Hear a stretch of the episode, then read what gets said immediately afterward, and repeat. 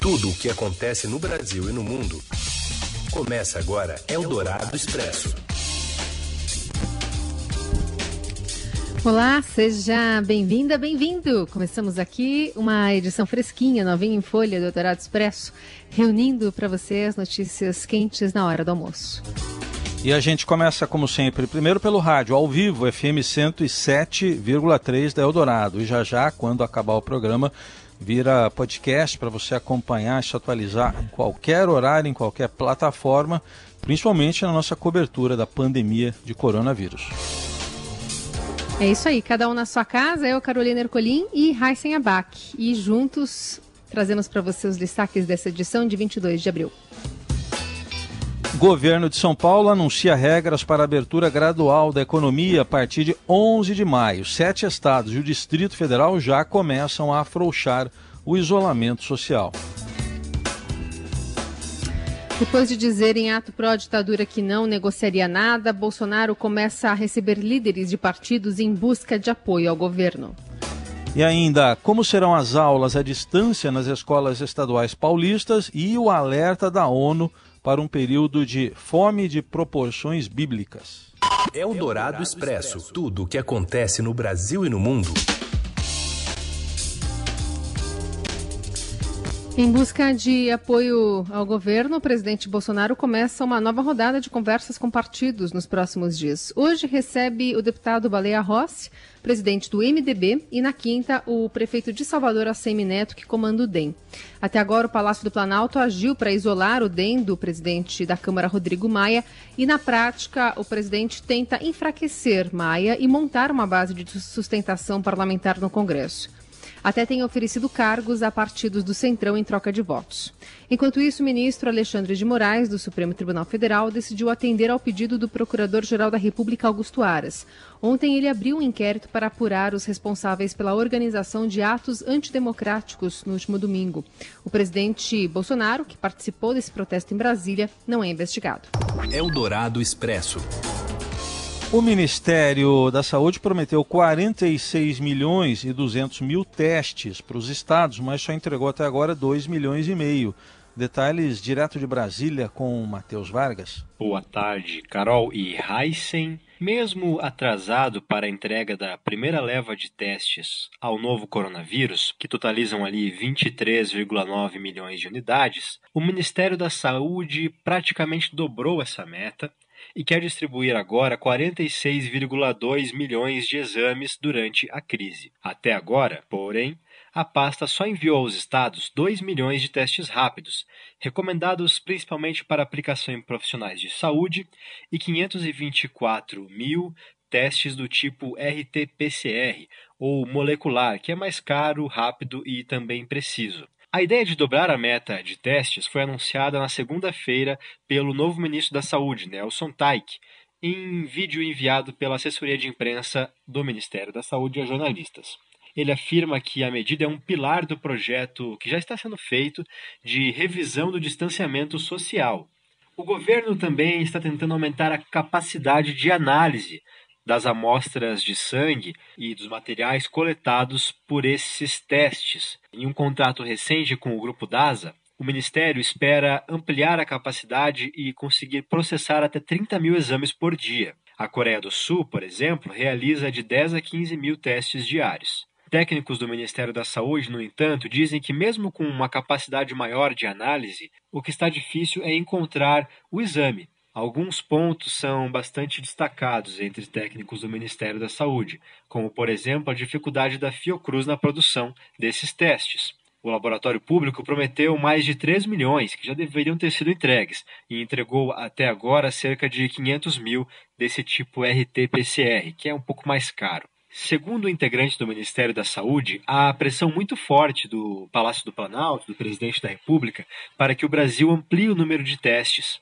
O Ministério da Saúde tem sinalizado, inclusive, que pretende ampliar o público-alvo para exames de teste rápido. No começo, a pasta dizia que, como esses testes têm importantes limitações, deveria ser apenas aplicado em profissionais de saúde. Em boletim publicado no final de semana, no entanto, o Ministério já diz que deseja progressivamente usar esse tipo de teste em idosos portadores de condições de risco para complicações da, do coronavírus e na população economicamente ativa.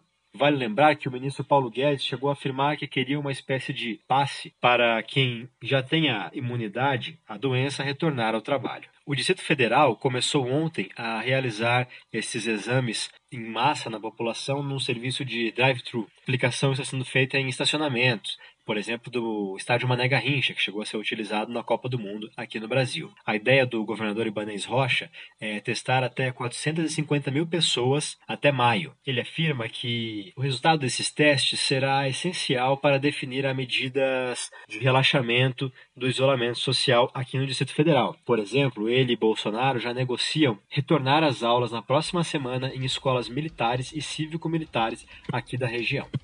Eldorado Expresso. E pelo menos sete estados, além do Distrito Federal, já afrouxam a, a, quarentena né, contra o coronavírus. Um movimento que começou na semana passada e a Priscila Meng tem detalhes. Ao menos sete estados brasileiros, além do Distrito Federal, anunciaram na última semana e agora também no início dessa atual semana medidas para flexibilizar a quarentena e o isolamento social da sua população. Esses estados são o Rio Grande do Sul, Santa Catarina, Goiás, Espírito Santo, Paraíba, Sergipe e Tocantins. Em alguns desses estados, essas medidas de flexibilização variam de acordo com a região e levam em conta o avanço da doença nesses locais. Além disso, alguns estados fizeram flexibilizações de apenas alguns tipos de comércios e serviços, como shoppings e igrejas.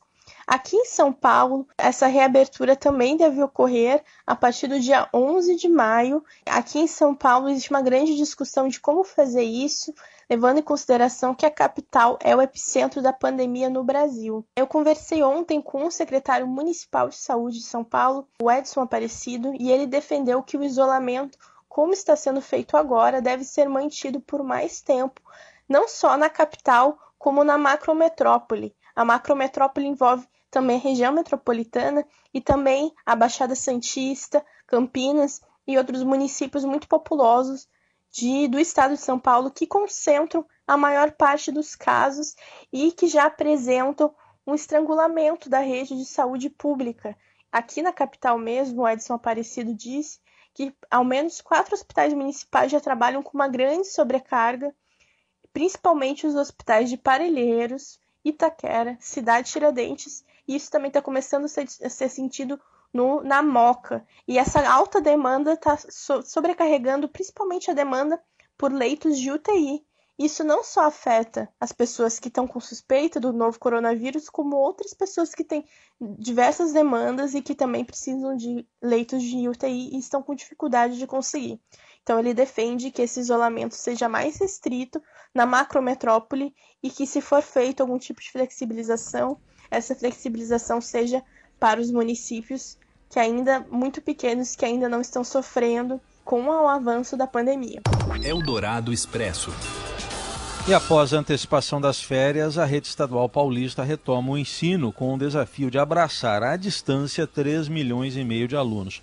A partir da próxima segunda-feira, dia 27, além das aulas via aplicativo e TV aberta, os estudantes vão receber kits escolares para auxiliar o estudo em casa em tempos de isolamento social. Em entrevista à Rádio Eldorado, o secretário estadual da Educação garante que jovens em condições de vulnerabilidade, baixa renda ou com alguma necessidade especial também serão atendidos. Segundo Rocieli Soares, não há pretensão de substituir aulas presenciais nada substitui o professor, o aluno, a escola, todos reunidos no momento da aprendizagem. Isso é muito importante. Mas também deixar muito tempo sem contato algum com a educação, o prejuízo será ainda maior. E nós não queremos que este calendário, dependendo de como vai se comportar ainda para frente, não sabemos ainda como ficará, poderemos ainda ter um prejuízo maior. Por isso, começar com iniciativas neste momento é importante, com tecnologia, enviando material aos, aos estudantes, enfim, da forma que a gente puder. O secretário admite que pretende cumprir as 800 horas obrigatórias do calendário escolar em 2020, apesar da suspensão por tempo indeterminado das atividades presenciais, como medida de enfrentamento ao coronavírus no estado. Para isso, observou experiências de países como a Alemanha, que já passaram pela fase crítica da pandemia ao retomar parcialmente as atividades. Aumentar espaços entre carteiras, revezamento de alunos e até ampliação de carga horária de aulas dia são possibilidades em estudo pela pasta. Sobre a ampliação de horas do aluno em classe, Rocieli Soares pondera que a alternativa traz desafios quanto aos espaços físicos. E o ex-ministro da Educação, que agora é secretário da Educação em São Paulo, preferiu não responder se é a favor do adiamento do Enem, mantido para novembro pelo MEC, mas defende a ampliação do prazo de inscrição do Exame Nacional do Ensino Médio. Justifica que são as escolas que, na maioria das vezes, auxiliam os estudantes nesse processo. O secretário admite que está em discussão o adiamento de indicadores estaduais, como o SARESP, que permite monitorar avanços da educação básica em São Paulo. Eldorado Expresso. O coronavírus tem potencial de invadir também o sistema nervoso central, um dado importante desta quarta-feira, trazido pelo Pablo Pereira. O novo coronavírus, o SARS-CoV-2, que causa a Covid-19, tem potencial para invadir o sistema nervoso central e provocar encefalites e mielites, que são inflamações no cérebro. O alerta é do professor Otávio Marques Pontes Neto, da Faculdade de Medicina da USP em Ribeirão Preto.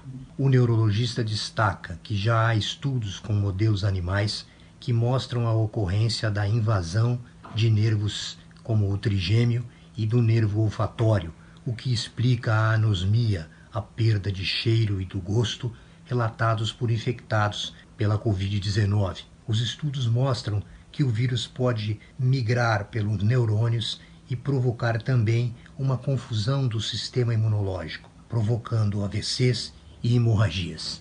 De acordo com Pontes Neto, os cientistas ainda não descobriram exatamente se o SARS-CoV-2 age diretamente ou se a presença dele funciona como um gatilho para deflagrar complicações de doenças autoimunes. O neurologista disse ainda que a invasão pelo vírus ocorre por meio de um receptor celular com uma enzima chamada angiotensina. Segundo os pesquisadores, isso pode também explicar por que as crianças estão protegidas. É que elas têm baixa concentração deste receptor celular. Seu dinheiro em ação. Os destaques da Bolsa, com Vitor Aguiar. Oi, Vitor, boa tarde. Oi, Heisen, boa tarde. Boa tarde, Carol. Boa tarde, ouvintes. Tudo bem? Oi, Tudo boa certo. tarde. Como é que está o mercado nessa volta aí do feriado? O mercado está estressado, viu, Heisen? Principalmente o mercado de câmbio. A gente viu o dólar à vista abrindo em alta. E agora, coisa de cinco minutos atrás, o dólar à vista ele rompeu o nível dos R$ 5,40. A moeda americana ela está nesse momento aí em alta de 1,76%. Com isso, marca R$ 5,4014. Portanto, a primeira vez na história que a moeda americana chega aí à casa de R$ 5,40. No, na Bolsa de Valores, a gente vê aí um tom um pouquinho mais calmo, um, tom um pouco mais tranquilo. O Ibovespa, ele sobe aí 2,15%, chega aí à casa dos 80.673 pontos. Bom, como é que se comporta também o cenário internacional? Olha, Carol, a gente né, vê que todo esse estresse no câmbio, ele é derivado daquela situação envolvendo o novo colapso nos preços do petróleo. Né? Desde o início da semana, né, tem ganhado muito espaço aí a notícia né, de que os preços do petróleo eles estão aí passando por uma forte correção negativa. A gente tem um cenário aí de demanda muito baixa por petróleo, por isso, né, o preço da commodity ela cai e como a gente não tem muita visibilidade a respeito de quando que essa demanda poderá voltar a aumentar, então é claro que o mercado ele fica muito cauteloso e em cenários de cautela é natural que os investidores busquem os ativos aí mais defensivos, os ativos aí que funcionam como proteção e é o caso do dólar. Mas a gente não tem só fatores internacionais influenciando esse comportamento da moeda americana. Aqui dentro também tem um fator técnico ligado à taxa Selic. Né? O Copom ele vai se reunir ali no começo de maio, no dia 6 de maio, para definir a taxa básica de juros e todo mundo aposta que a gente vai ter novas reduções na Selic. Com isso, a gente tem ali uma questão técnica ligada ao diferencial nas taxas em relação aos Estados Unidos e isso acaba gerando, assim, a, a consequência prática disso é que com uma Selic mais baixa, a gente tem uma atratividade menor de investimentos estrangeiros no país, ou seja, entra menos dólares aqui no Brasil, por isso que a cotação do dólar ela também é expressada. Então a gente tem a combinação desses dois fatores, com isso o dólar já rompe os R$ 5,40 pela primeira vez na história. Muito bem, seguiremos acompanhando. Esse é o Vitor Aguiar, trazendo informações também ao longo do dia no seudinheiro.com. Obrigada, viu, Vitor? Eu que agradeço, gente. Um abraço, até amanhã. Você ouve Eldorado Expresso. De volta com as principais notícias desta quarta-feira. E o governo deve limitar o poder do Congresso em proposta que vai definir o orçamento de 2021. Acompanhe direto de Brasília com o Daniel Vetterman. Olá, Heisen. Olá, Carol. Oi. O governo quer limitar Oi. o poder do Congresso Nacional para controlar o orçamento. Na semana passada, o Executivo encaminhou a proposta da LDO, Lei de Diretrizes Orçamentárias, de 2021 e deixou de fora do projeto as emendas de relator e de comissões, que foram aí o tema central de uma disputa entre o Palácio do Planalto e o Congresso nesse ano, na definição de uma parcela de 30 bilhões do orçamento indicada, indicados via emendas parlamentares. E na proposta encaminhada para 2021, o governo está se comprometendo a pagar apenas as emendas individuais, aquelas indicadas por cada deputado e senador, e as emendas de bancadas, aquelas colocadas pelo conjunto de congressistas de cada estado. A justificativa do ministro da Economia Paulo Guedes é diminuir a rigidez orçamentária. Lembrando que na tramitação do projeto o Congresso poderá alterar essa proposta e a relatoria do orçamento de 2021, que é discutido neste ano, aprovado neste ano, está com o Senado. As bancadas do MDB e do PSDB na casa disputam o posto e ainda não há um relator indicado. Eldorado Expresso. Mundo está enfrentando uma fome generalizada de proporções bíblicas por causa da pandemia do novo coronavírus. É o que alertou o chefe da Agência de Assistência Alimentar da ONU, Programa Mundial de Alimentos, David Beasley. Em entrevista ao jornal inglês The Guardian, o diretor executivo do órgão afirmou que há pouco tempo disponível para agir antes de centenas de milhares ou centenas de milhões passem fome. Segundo David, não estamos falando de pessoas que vão dormir com fome, mas de condições extremas, situação de emergência, pessoas literalmente marchando à beira da fome. Se não conseguirmos comida para as pessoas, elas vão morrer. Um relatório produzido pela ONU em comparação com outras organizações mostra que pelo menos 265 milhões de pessoas estão sendo levadas à beira da fome pela crise. O número é o dobro do contabilizado antes da pandemia. Mais de 30 países em desenvolvimento convivem com a fome generalizada. Eldorado Expresso. A agência federal dirigida pelo Dr. Anthony Fauci, conselheiro da Casa Branca e maior especialista em doenças infecciosas dos Estados Unidos, expediu hoje diretrizes informando não existir nenhuma droga comprovada para tratamento de pacientes de coronavírus. A conclusão basicamente reforça a posição contrária à promoção pelo presidente Donald Trump de determinados remédios sem evidências que apoiam o seu uso, como a cloroquina, por exemplo, e a cópia que é feita disso aqui pelo presidente brasileiro Jair Bolsonaro. O informe repercute o que os médicos frustrados já sabem. Não existe um conhecimento suficiente sobre esse vírus extremamente infeccioso e nem como combatê-lo. Um painel de especialistas reunidos pelo Centro de Pesquisa dirigido pelo Dr. Fauci, o Instituto Nacional de Alergia e Doenças Infecciosas, concluiu que, quando possível, um tratamento com remédios deve ser oferecido como parte de um ensaio clínico, de modo que dados possam ser coletados para determinar se o tratamento funciona. Num briefing na Casa Branca, Donald Trump disse não ter examinado as diretrizes emitidas pelo painel. Fauci, que com frequência participa desses briefings, não estava presente. Isso foi ontem, terça-feira. O médico tem resistido ao entusiasmo do presidente Donald Trump com a hidroxicloroquina e a cloroquina, remédios para a malária, tendo algumas vezes discordado do presidente publicamente. Eldorado Expresso. E o sistema de monitoramento de inteligência né, do governo aqui de São Paulo mostra que o percentual de isolamento social no estado foi de 57% nesta terça-feira. A central de inteligência analisa os dados de telefonia móvel para indicar a tendência de deslocamento e apontar a eficácia das medidas de isolamento. Com isso, é possível apontar em quais regiões a adesão à quarentena é maior e em quais as campanhas de conscientização precisam ser intensificadas, inclusive com o apoio das prefeituras. E o governador de São Paulo, João Dória, também anunciou hoje o afrouxamento do isolamento após o dia 11 de maio. Hoje vamos enunciar o Plano São Paulo. Plano esse que a partir do dia 11, de forma gradual, heterogênea e segura, faremos a abertura da economia do estado de São Paulo. Volto a repetir, sempre com o suporte da ciência e da medicina a reabertura econômica após o dia 11 de maio.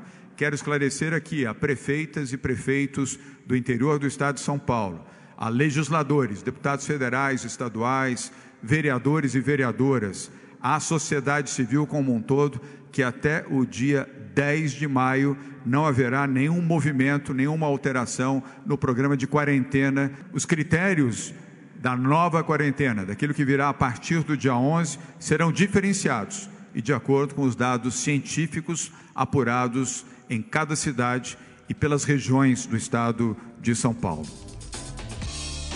A secretária de Desenvolvimento Econômico, Patrícia Ellen, também disse que o Plano São Paulo terá uma volta gradual e responsável, de forma regionalizada e setorial.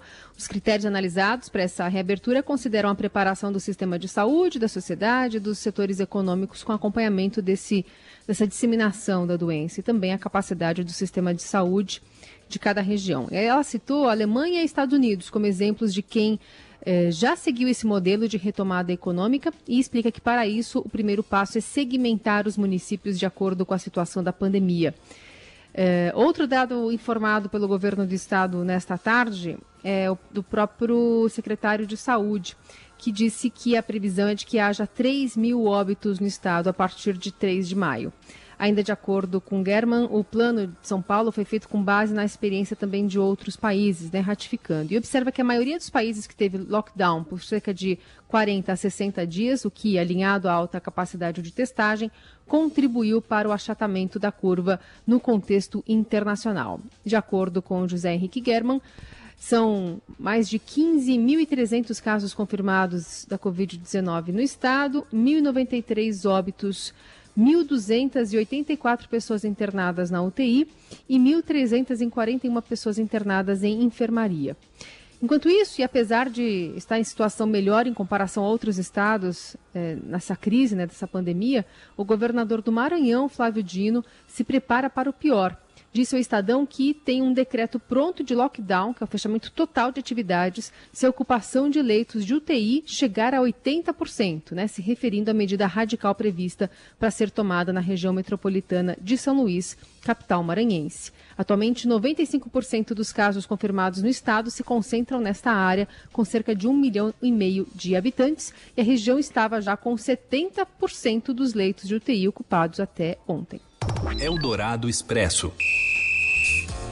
O Campeonato Paulista será retomado, mas com uma série de cuidados para os jogadores. Acompanhe aí com Robson Morelli. Olá, amigos! Hoje eu quero falar dos cuidados que o Departamento Médico da Federação Paulista de Futebol está tomando é, para a possível volta dos jogos, dos jogadores, dos treinamentos para a segunda quinzena de maio. Falamos com o Dr. Moisés Cohen, que é o médico responsável é, por tudo isso dentro da Federação Paulista de Futebol, numa reportagem do Ciro Campos, e ele nos explica como está acontecendo na cabeça dele, vai ser discutido ainda com os dirigentes e com outros profissionais da área, essa retomada do futebol. Ele diz que imediatamente os jogadores ficariam é, isolados é, durante os próximos 15 dias, de 1 de maio até 15 de maio. Se isso não for possível, os jogadores é, começariam a fazer testes. Não só os jogadores, mas todo mundo é, que esteja envolvido com a partida de futebol. Os árbitros, é, os funcionários do clube, é, todos eles começariam a fazer testes é, ao longo deste período para saber quem está contaminado, quem não está contaminado. Existe a possibilidade também de, de medição o tempo todo é, da febre, né? É, e também a possível uso de máscaras é, nesses atletas durante os treinamentos e talvez até durante a partida. É, ainda não está claro tudo isso, mas ele está tentando fazer esse procedimento, essa cartilha, e isso envolve hábitos de futebol, isso envolve o jogador, os familiares dos jogadores, isso envolve os funcionários do clube. Esses funcionários seriam é, em menor número, iria trabalhar somente com os funcionários essenciais para que o futebol retomasse, é, e a partir daí é, a Federação Paulista teria um controle maior de como estão os seus jogadores. Estamos falando aí de 23, 24 jogadores por clube, são 16 clubes na Série A, Série A1 do Campeonato Paulista, é, então tem muita gente para cuidar. Ele fala com todas as letras que é muito difícil você fazer esse controle o tempo todo. É, concentração era uma ideia inicial, mas ele entende, o Dr. Moisés Cohen, que é, tem clubes que não têm onde alojar os seus jogadores é, por muito tempo. Os, os, grandes talvez tenham, né? Um CT, CT de Cotia, CT do, do Palmeiras, CT do Corinthians, mas os pequenos é, e os médios não têm essa condição, então isso inviabiliza. E aí, se você inviabilizar um, você inviabiliza todo o grupo, porque qualquer um pode ser um transmissor. Então, tudo isso vai ser discutido hoje tem uma reunião para falar um pouco mais sobre isso. Os jogadores ainda estão em férias, permanecem em férias até o final deste mês e aí sim é com a possibilidade de, de eles retomarem os treinos, o trabalho é, de forma lenta e segura. É isso, gente. Falei, um abraço a todos, valeu. Eldorado Expresso.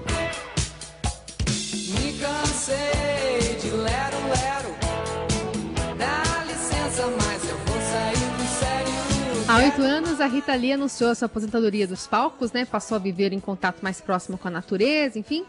Desde então fez raras aparições públicas, mas durante a quarentena, né, contra a pandemia, a cantora despontou diversas vezes nas redes sociais, até para espanto e alegria dos fãs.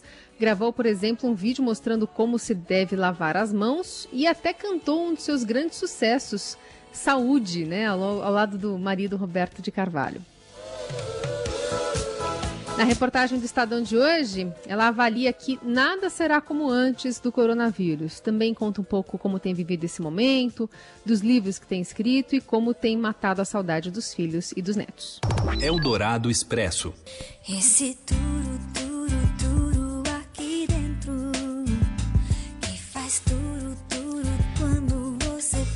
e a live de Sandy e Júnior foi mais uma a parar a internet brasileira nesta terça-feira, no feriado. A apresentação chegou a ter 2 milhões e meio de pessoas assistindo ao mesmo tempo, algumas delas até pessoas aí famosas. A dupla cantou em um estúdio instalado dentro da casa de Sandy, em Campinas, interior de São Paulo. E além dos irmãos, participaram o pai deles, o Chororó, e também o marido da cantora, o Lucas Lima da família Lima. Mais de mil toneladas de alimentos foram arrecadados para ajudar pessoas em situação de risco por causa da pandemia do coronavírus. Muito bem, sejam muito bem-vindos à nossa live. Sejam bem-vindos. Começou! Estou muito feliz. Garoto. Nossa, gente, isso aqui a gente montou sozinho. No Olha. final de semana, a gente levantou essa live toda, repertório, arranjos, cenário. E nós temos um hold muito chique, que é o Chororó. Bom, é, eu queria agradecer muito a audiência de vocês. É, muito, muito obrigada por estarem aqui, por participarem desse momento tão peculiar, diferente e também, por que não, especial. É, a gente poder levar um pouquinho né, de alegria, de, de música para casa de vocês, isso deixa a gente muito feliz. Tá aí, bem legal aí a apresentação deles aí. Os dois cantaram sucessos da trajetória da dupla, como eu acho que Pirei, Essa é boa para quarentena, né? As quatro estações e Imortal, né? Que está, a gente está ouvindo agora, está começando a ouvir. O Chororó foi convidado de surpresa e cantou Evidências, né? Evidentemente. E durante a apresentação, o Júnior disse que ainda neste ano será lançado DVD da turnê Nossa História, que celebrou os 30 anos de carreira da dupla e uma série documental sobre os shows. A nossa produtora e coordenadora Bárbara Guerra assistiu tudo, selecionou pra gente esses trechos aí com o Nelson Volter. E depois disso tudo, né, Carol, só nos resta dizer Fecha a porta, Marquinho. Vambora, né? Então vamos fechar a lojinha. Amanhã estamos de volta na programação da Rádio Dourada e também nas ondas do podcast. Uma Tchau, boa quarta. Valeu, saúde para todos. Você ouviu Eldorado Expresso tudo o que acontece no Brasil e no mundo em 15 minutos.